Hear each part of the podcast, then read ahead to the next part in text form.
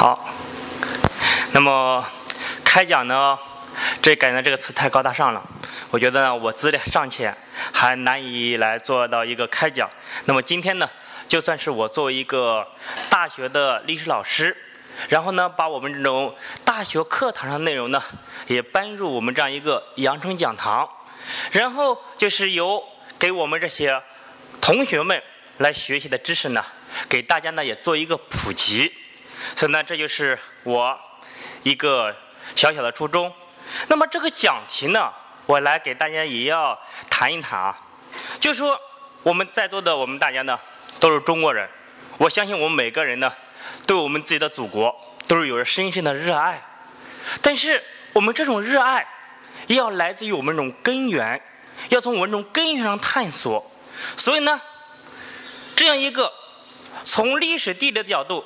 来看中国古代疆域的变迁，就是我作为一个大学老师给这些历史系的本科生上课必须要准备的内容之一。那么与此同时呢，要想准备好这个选题呢，肯定不是靠我一个人就能搞定的。所以呢，在正式开讲之前，我呢给大家也要说明这么一件事情：这样一个选题呢，是集合了我们国内众多历史地理学者。关于这样一个问题的探讨，如果今天在这里讲的还不错，那就是我们学术界的一种功劳。如果呢，我讲的有偏颇的地方，这责任也是在我，因为我呢还是学业不精，没能把这些大佬们的精华给大家讲述清楚。所以呢，在此之前，我先给大家说一下这样一个问题。那么我们现在就正式来看我们这个讲座。这是我们中国的领土。我们说我们中国领土陆地面积九百六十多万平方公里，那么水域面积四百七十多万平方千米。那么我们大家都知道，但是如果我们要是放在整个历史的视角来看的话，我们中华文明上下五千年，我们说九州方圆，它就是我们中国的代表。我们谈我们现在是天下一家。那么我们中国它到底是如何而来的呢？我们中国上下五千年这些历代王朝数千年的疆域演变，它有着怎样的特征？我们中国到底从哪里开始起步，又如何一步一步发展到今天这样一个样子？我们这五十六个民族的中华先民，他们又是如何筚路蓝缕来创造了我们这个伟大的中国？所以呢，今天我就带着这些疑问呢，给大家从这三个角度来谈一谈我们历史地理学界它是如何看待我们中国疆域的演变，以及如何认识它所演变的地理基础。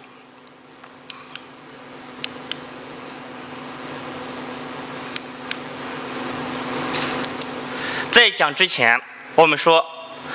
我们中国它的含义啊，学术界是探讨已久。那么我们中国这样一个今天它的这种称呼，我们大家都知道，它所标示的这种政治理念，以及它所指示的这种空间界域都是非常清楚。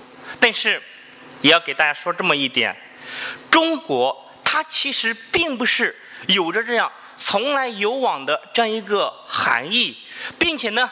到底中国它代表的是什么意思？不同的学科背景呢，也对它有着不同的诠释。比如说，我们来看许倬云先生，他在《万古江河》中就这样来谈一谈他对于中国的理解。当然，他是从一种文化史的角度来阐释，说它是由黄河流域为核心的中国，一步步走向世界文化的中国。那么每一个阶段。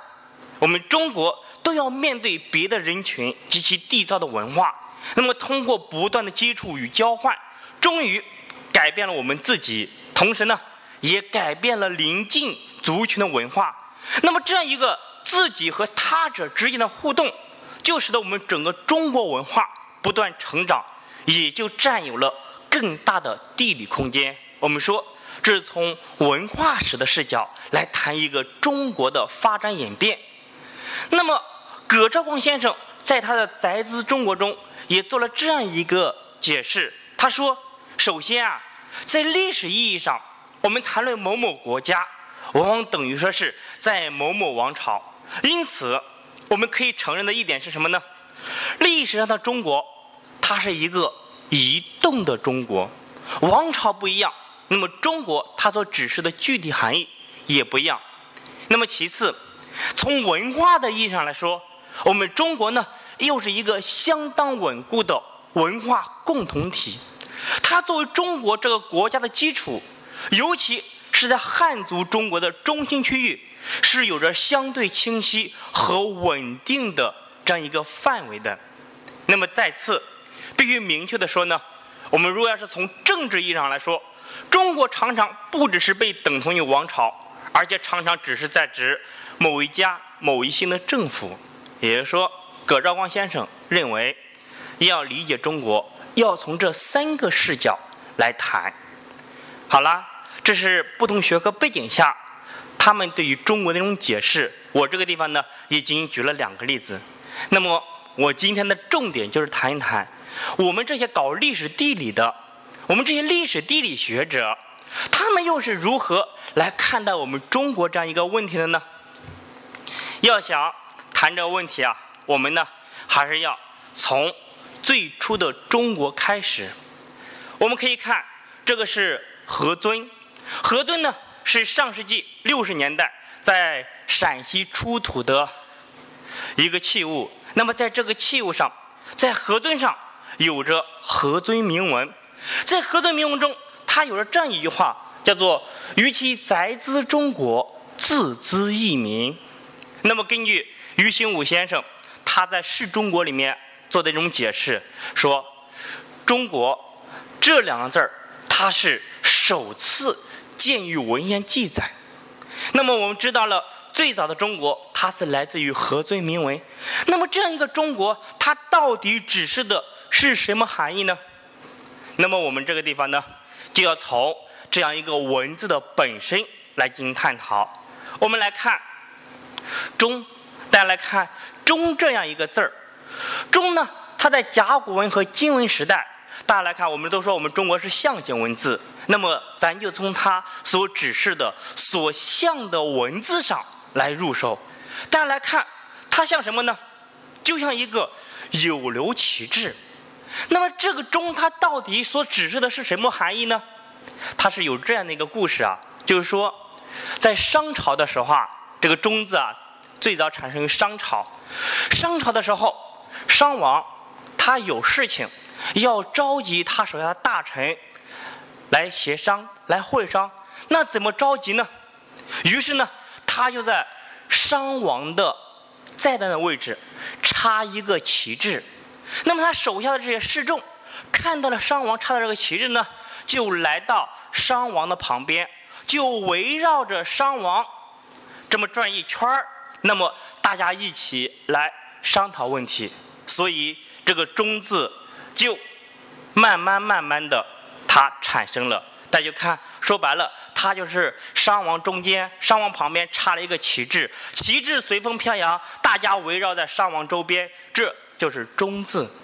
那么“中”，那么大家可以看出来，它就是一种中央的含义。那我们再看这个“国”字，这个“国”字呢，就相当于我们现在中国的现代汉字中的“或”字。那么这个“或”，大家仔细来看一下啊，这边有一个圆圈儿，在这个位置呀，稍等一下啊，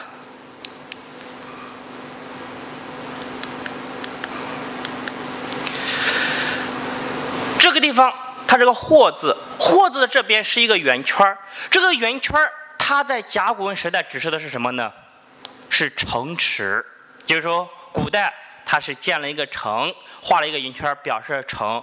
那么这这个城的上下各有两道横，这是什么意思呢？它其实指示的是什么呢？护城河。那么在护城河旁边还有一个戈字，戈是什么呢？它是一种武器。那么我们可以看出来，什么是国呢？国那就是一个城池，不光是城池，它有护城河，还有呢武力守备。所以。在甲骨文时代，这个“国”字，它其实啊，就是指的武力守备的一种诚意，和我们今天所理解的意义呢，它意思是相同的。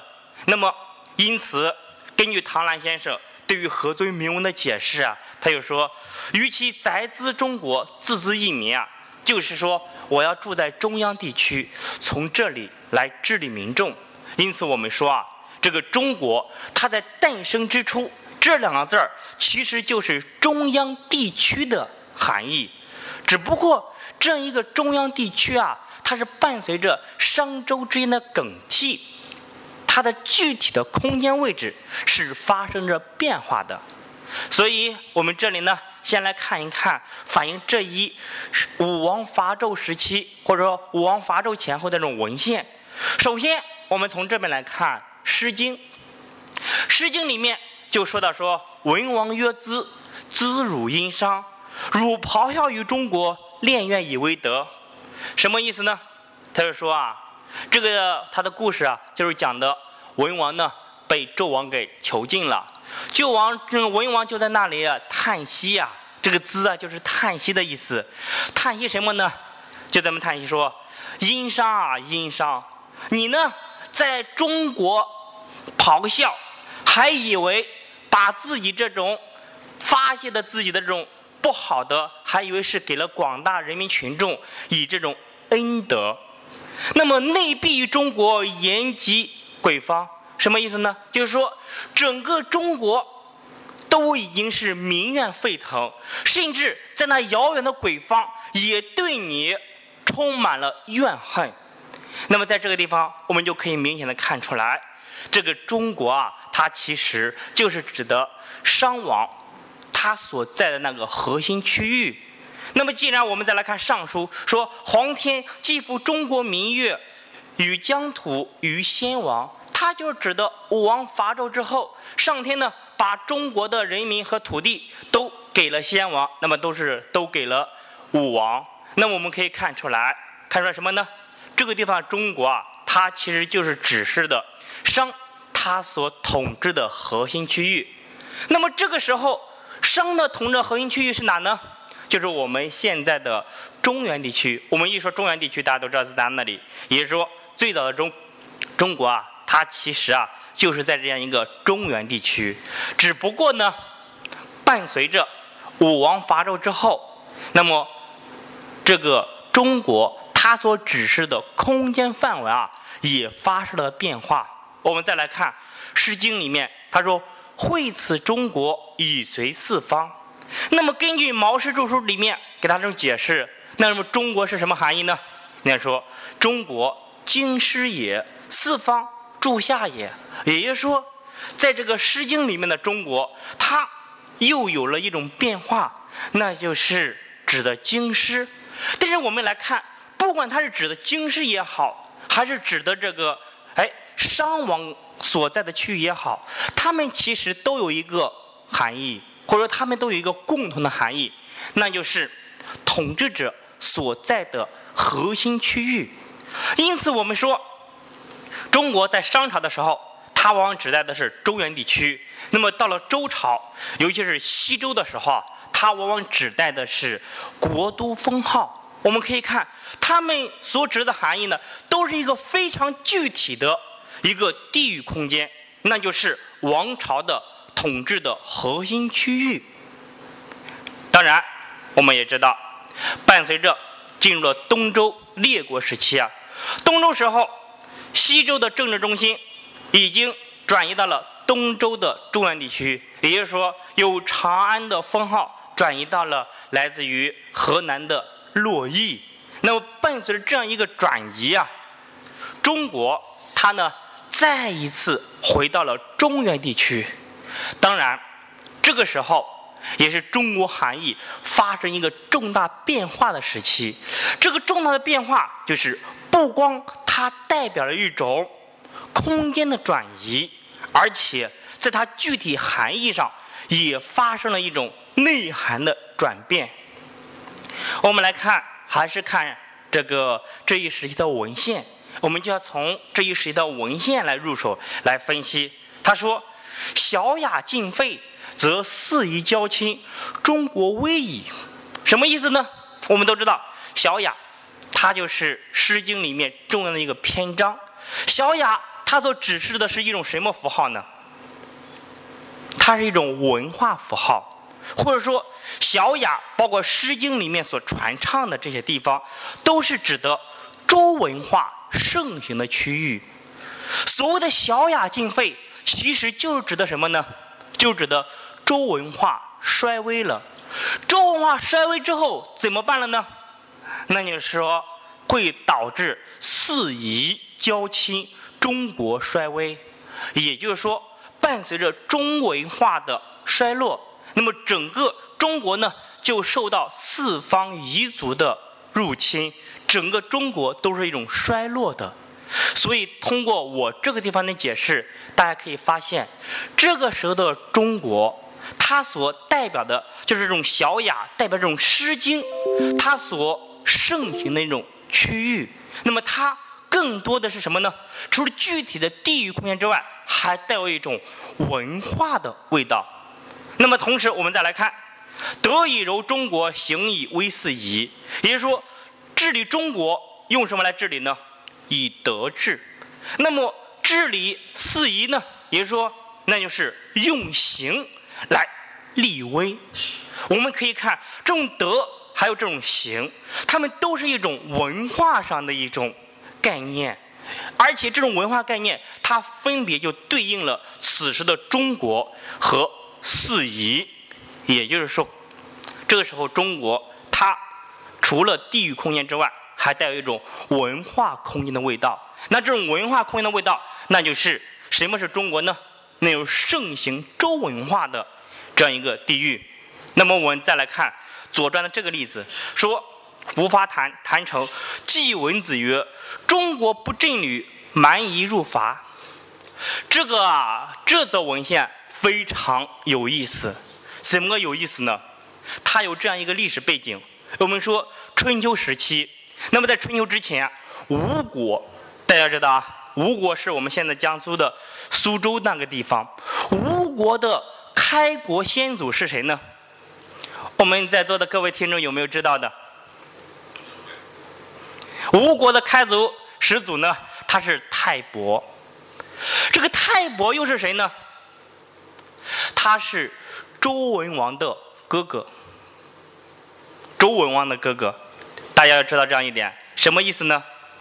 他讲的一个故事，那就是周文王泰伯他们的父亲特别喜爱周文王，觉得周文王可以成为一代圣主，哎，建立大周王朝。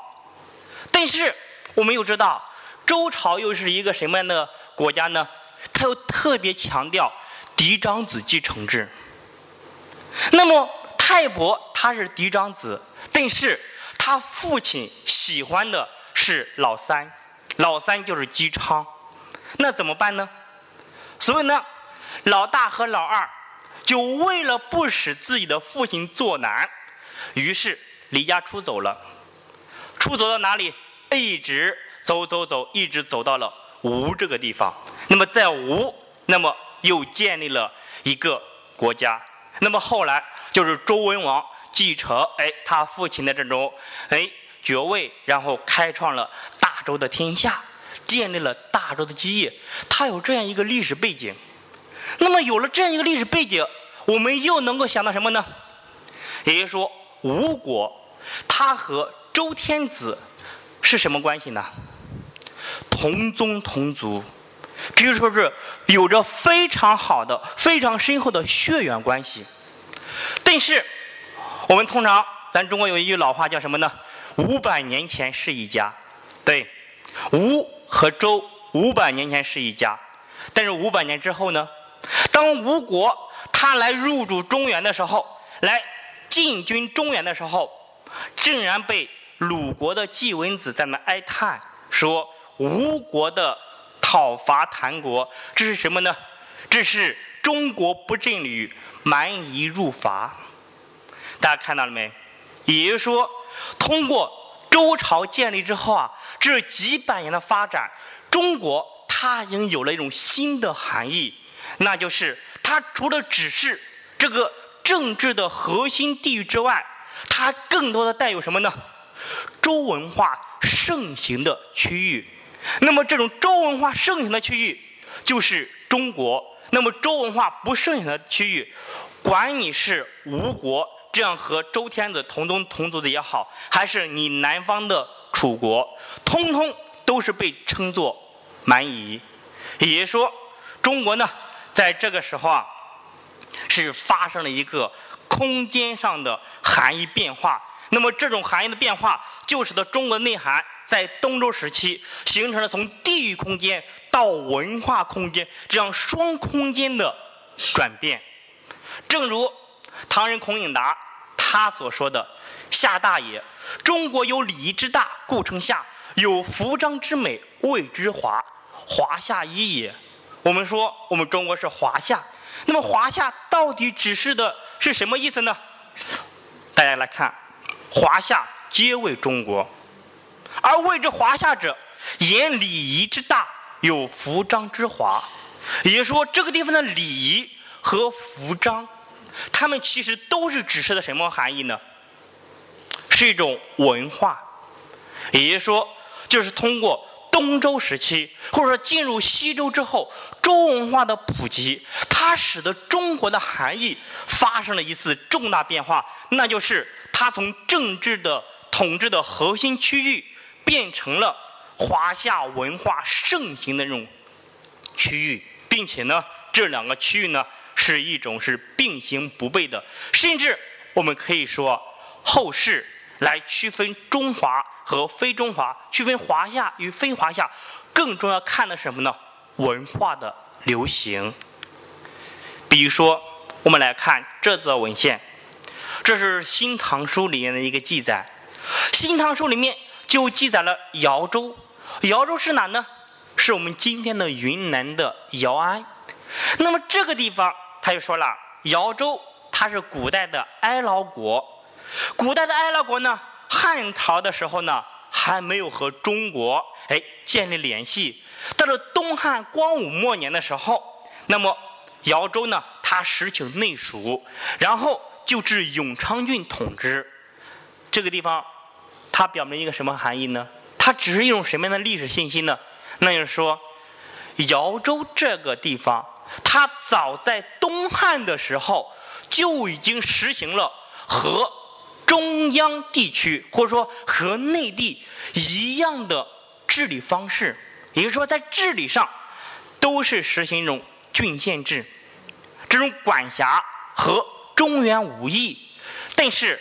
从东汉时期，他开始回中央政府管辖，但是一直到了唐朝，在唐人的眼中，在唐人的心目中，还认为瑶州它是什么样的一个地位呢？它是负其言部瞻立以立中土，也就是说，在唐朝的时候，虽然瑶州已经归中央政府管辖，已经数百年了，但是。唐人依然认为瑶州它不是中土范围之内，只不过是让它的这些土特产来给中原人民提供物质基础、物质材料。也就是说，唐人他并不认为瑶州是属于唐朝人的中国那种视野。那么，这给我们大家用什么启示呢？那就是说，中国这个时候它的含义啊。它除了只是这种中央区域之外，更重要的是一种华夏文化。它必须所流行的是华夏文化，那么华夏文化才被认为是一种中国所在的一种区域。那么我们再来看宋朝，宋朝呢，我们也知道，宋朝是我们中国历史上一个非常特殊的时期，在这样一个特殊的时期，可以说是。诸多的民族政权是并列的，而且在北宋的时候啊，这个宋人啊，他其实特别强调中国意识，甚至根据葛兆光先生的一种研究啊，说我们说这种中国，它作为一种国家，这有一种政权意识，它其实就是在宋朝时候开始逐渐兴起的。那么。为什么宋人强调这样一个观念呢？我们大家都知道这样一个历史背景，那就是宋辽是并立的。我们说宋辽并立，怎么个并立法呢？辽朝也有皇帝，宋朝也有皇帝，并且两个皇帝他俩是什么关系呢？根据他们的这种盟约啊，是一种兄弟关系。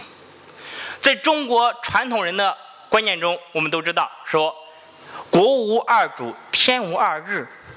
这个时候，偏偏摆在宋人的眼前，明明天下有了两个皇帝，而且另外一个皇帝还比他强大，还要称人家为兄，自己是个弟。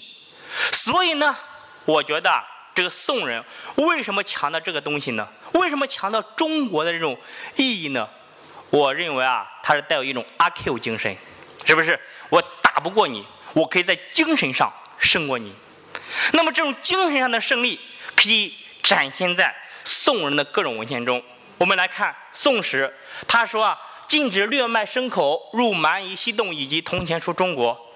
这个西洞是哪里呢？就是我们今天的广西和贵州这个地方。也就是说，广西、贵州。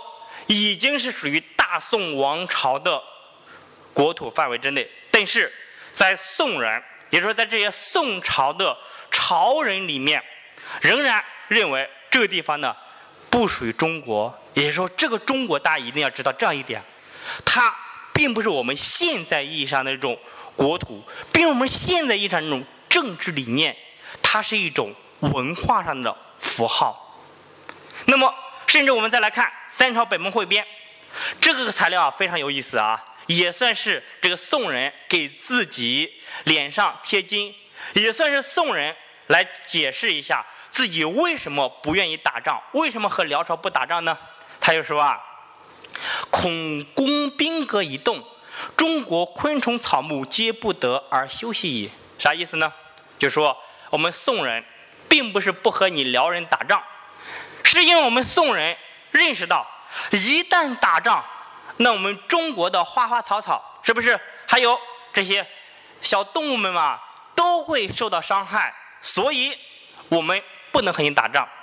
这是宋人他们认为的。哎，为什么不打仗？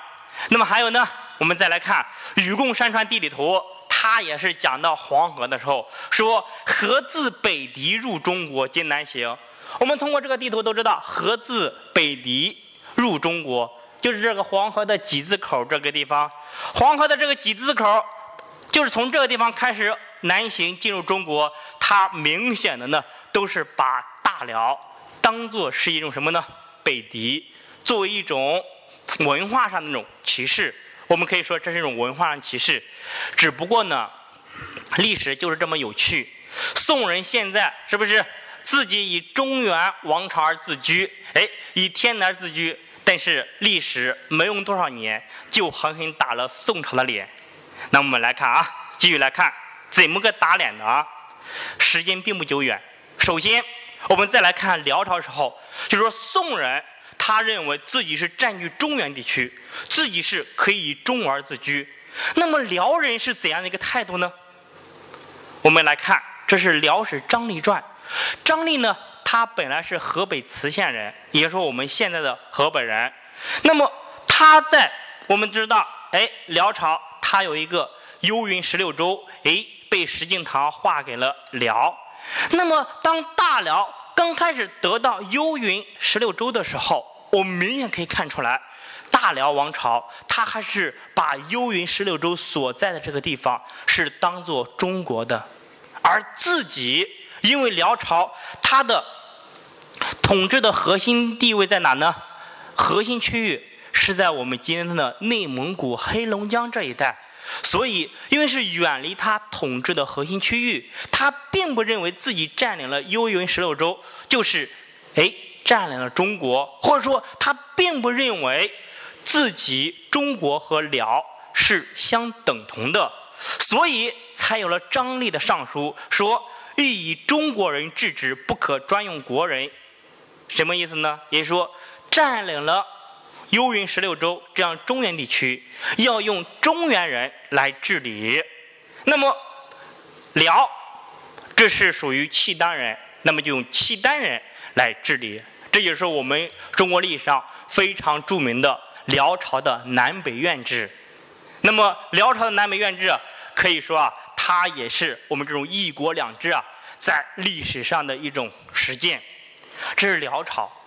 那么辽朝我们可以看，就是因为辽人的统治的核心区域，它不在中原，所以呢，即使它占据了中原的部分地方，仍然不以自己为中而自居。那么这个历史。很快就发生了变化，这是金史中的材料。我们来看啊，金史里面就说，八年七月的时候，有人呢给皇帝上书，上书是什么内容呢？说以茶乃宋土草芽，说金朝已经是金和南宋之间的对立了。这个金人认为这个茶叶。是宋土境内的草芽，这个宋人啊，太狡诈了，太狡诈了，他竟然用宋土的这种草芽来换中国的丝锦绢帛这样的好东西，是不是？所以坚决不能和他们进行交换。大家看到了没？这个地方谁是中国呢？金。金是中国，反之，在北宋时候，还有中原王朝，还有天子，还有中而自居的宋，因为它已经是地处长江以南，是不？它主要居住在长江以南，它的政治统治的核心区域已经不在传统的中原地区，却被金人蔑称为宋土，蔑称为宋人，而金。